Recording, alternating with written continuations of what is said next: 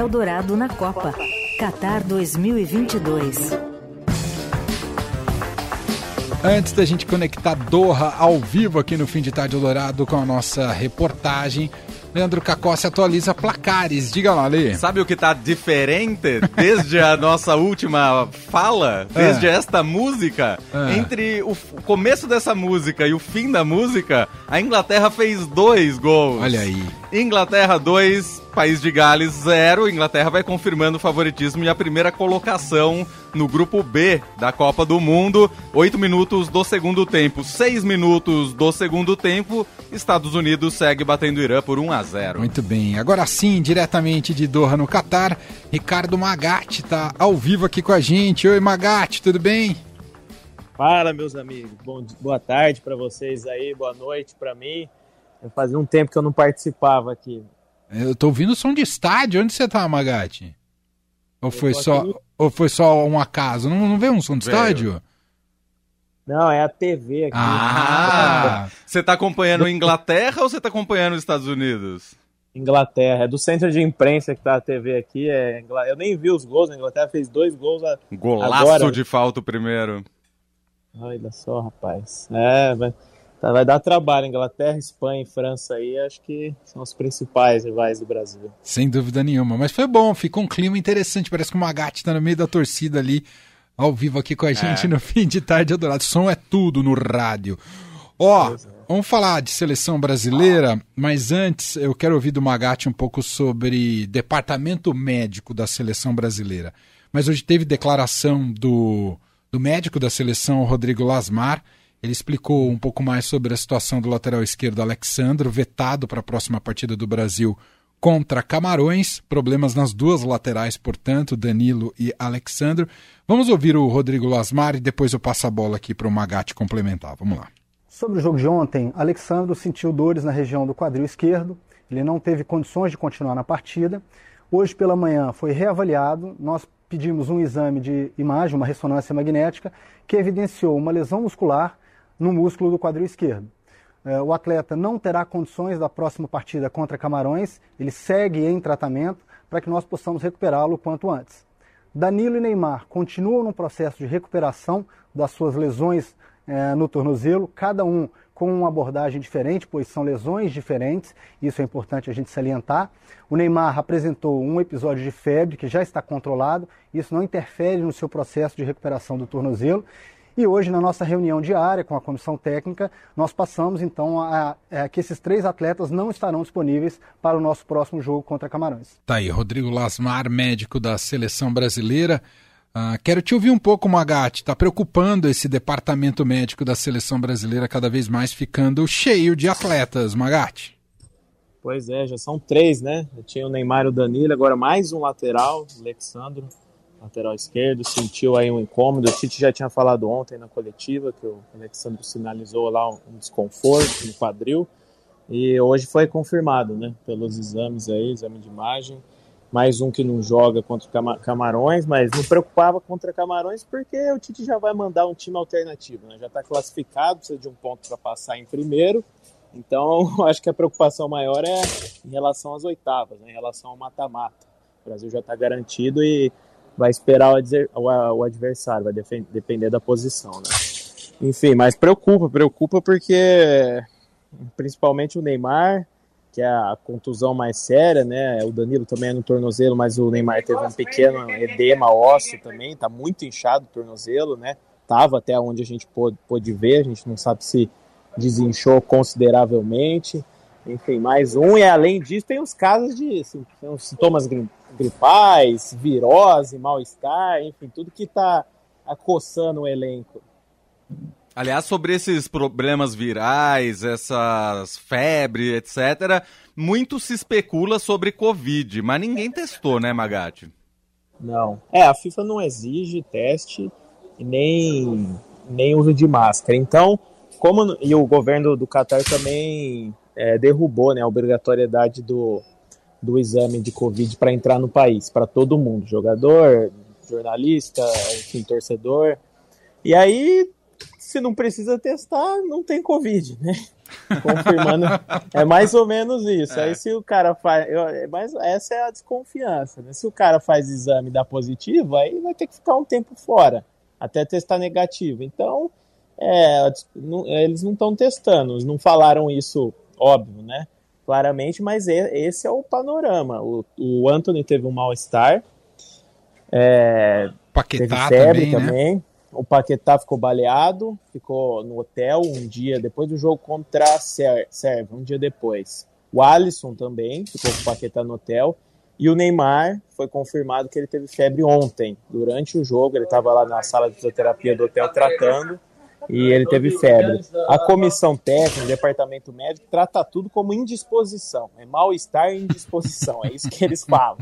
Não dão muito detalhes. O Rodrigo Lasmar, que é o médico, ficou incumbido de dar detalhes hoje, mas não deu. Só falou que o Neymar teve febre e foi isso. Não falou sobre os outros casos e nem revelou se tinham outros atletas também que sentiram ou sentem algum tipo de desconforto, algum mal-estar, a virose, febre, gripe, se é resfriado, enfim, não, não, não detalhou nada. Mas o cenário que a gente tem por enquanto é esse. Não foram submetidos a teste. O Juninho Paulista falou que na avaliação, Juninho Paulista é o coordenador né, da seleção, ele falou que na avaliação do departamento médico não foi necessário fazer teste. Mas é o que eu te falei, né? Se não tem teste, se não tem teste, não tem é, jogador com Covid. É, exato. Trata só o sintoma. Ah, agora, Magatti, vamos às substituições. Então, sem o Alexandro, quem vai ali para a lateral esquerda? Alex Telles, essa não tem dúvida, né? É o único ali e não tem nem ninguém para improvisar. Vai o Alex Telles, tá no Sevilha, emprestado pelo Manchester United, bom lateral. Iria o Arana, né? Seria convocado, o Guilherme Arana do Atlético Mineiro, mas ele teve uma lesão séria e a vaga ficou no colo do Alex Telles e ele vai ter uma chance aí. Um, jogo bom para mostrar serviço contra Camarões. É, e sobre essa, esse time misto contra Camarões, já dá para ter alguma ideia de como o Tite pode montá-lo ou ainda nenhum, nenhum sinal foi dado pela, pela comissão técnica em relação a isso? É, não deram sinais, mas assim, afirmaram que, que vai ter um, um time alternativo sim, porque eles não vão correr o risco de perder mais atletas ou desgastar atletas, né? Atletas importantes num jogo que é tranquilo. Então, sim, vão rodar o elenco, não falar em peças, mas dá pra gente fazer um desenho aqui, né? Eu acho que eles vão dar. A gente vai dar oportunidade para quem jogou pouco ou nem jogou. É, caso do Pedro, por exemplo, eu acho que ele vai colocar o Pedro do Flamengo é, no comando de ataque. O Pedro não jogou nenhum minuto ainda. Acho que também é um jogo interessante para o Martinelli, o, o atacante Sim. pela esquerda do Arsenal. Entrou pouco, entrou no primeiro jogo só. É, o Rodrigo, que entrou bem né, nos dois jogos, pode ganhar mais uma chance. Tem o Anthony, que também entrou, pode ser titular desde o, pode começar pela primeira vez no jogo na Copa. Tem o Bruno Guimarães, que entrou muito bem contra a Suíça. É, enfim, o Militão acho que vai continuar, jogou bem, no meu ponto de vista, na lateral direita. acho que ele não vai usar o Daniel Alves. Se usar, vai ser para é, entrar no decorrer do jogo. Enfim, o Tite tem, tem bastante peça, dá para rodar bem o elenco. Magatti, ontem o jogo do Brasil foi no tal do estádio dos containers, né? Que é um estádio formado por aí quase mil containers que vai ser desmontado depois. Não lembro se foi você ou se foi o Douzan que disse pra gente aqui no fim de tarde que estava curioso para conhecer. E eu tô curioso para saber como é que é esse estádio, como é que é o clima num negócio que não é lá muito comum, não, né? Não, nada comum. Ah, mas dentro dele é um estádio mesmo, assim. É, é, é como se tivesse um estádio normal, mas assim fora, chegando nele, é muito diferente. É bem. É uma experiência bem curiosa. São. Diz a organização né, que são 90, né, 974 containers, que é o código do país aqui, né? E é muito curioso, são todos coloridos, assim. Você tem uma, uma imagem diferente. Esses containers são recicláveis, né? Eles vão ser. O estádio vai ser todo desmontado é, e, esses, e vão ser doados esses containers. Ainda não sabe para quem vai, existe uma especulação de que eles vão doar para o Uruguai para construir um estádio lá.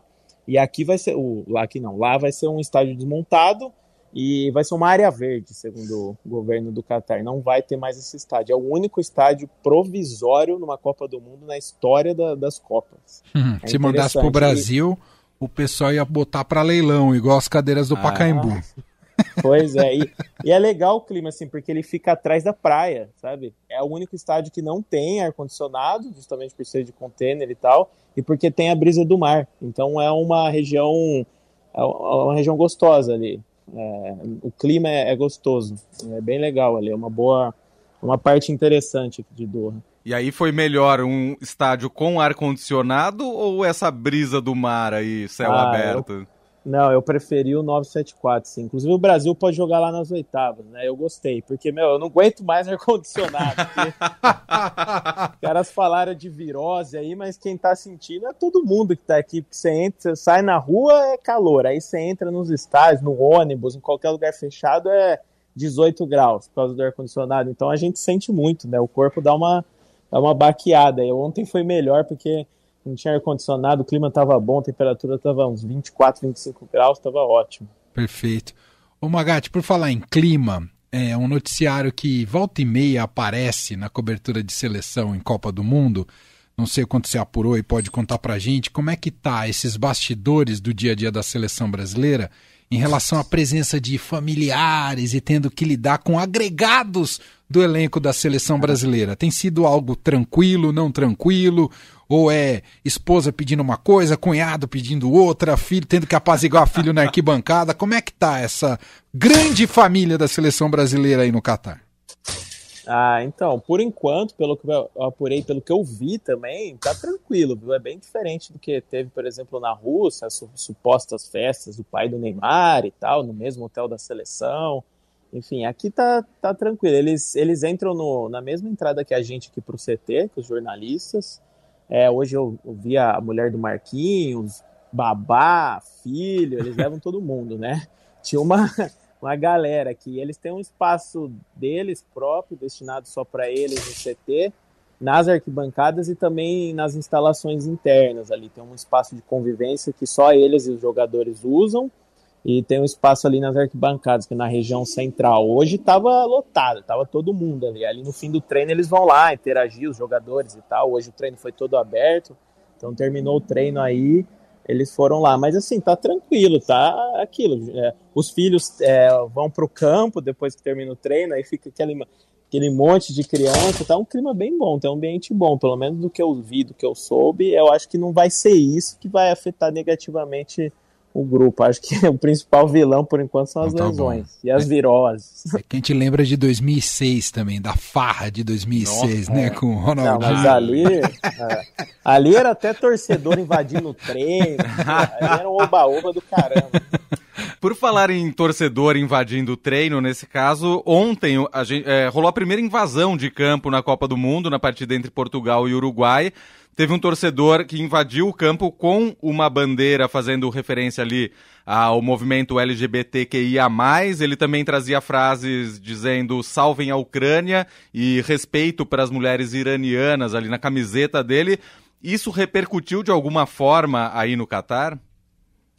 Olha, esse cara aí, ele defendeu umas quatro causas de uma vez só, né? É. Com uma camiseta só. Ah, Faltou um no shorts uma pack da transição, assim.